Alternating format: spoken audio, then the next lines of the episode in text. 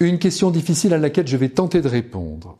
Dans quelle mesure Dieu a-t-il un plan pour nous et à quel point ce plan s'adapte-t-il aux choix que nous réalisons consciemment avec la liberté qui nous a été donnée?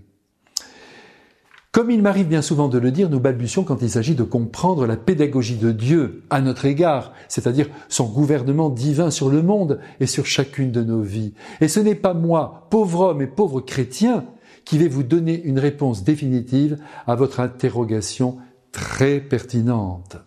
Attendez l'éternité pour connaître le fin mot de l'histoire, mais peut-être n'êtes-vous pas trop pressé pour en savoir davantage. Et je vous comprends, et je vous souhaite d'ailleurs de vivre le plus longtemps possible, tout en ignorant les secrets, les arcanes de Dieu. Cependant, on peut deviner quelque peu les intentions divines en partant de la paternité de Dieu, qui est une paternité parfaite. Et que fait un père digne de ce nom? Allez, répondez-moi.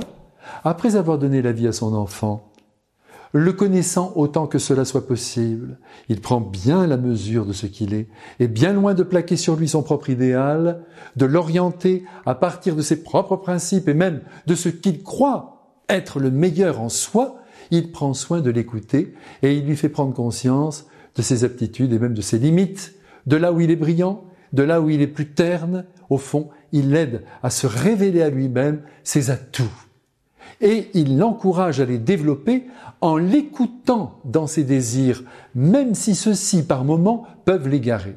Et ainsi il l'accompagne au mieux, lui glissant parfois à l'oreille ce qui lui semble bon.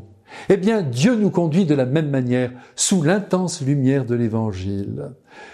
Cependant, c'est nous qui dirigeons notre vie, tout en tenant la main de Dieu qui veille essentiellement sur la qualité de notre âme, plus que sur le choix de nos professions ou de nos amours.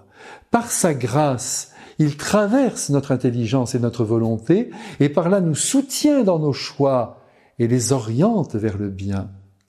Maintenant, j'ajoute volontiers que certains êtres, certains êtres qui ont à accomplir un destin particulier en vue du bien commun sont sans doute plus fortement mus, visités par Dieu, qui orientent alors là leur vie de manière décisive.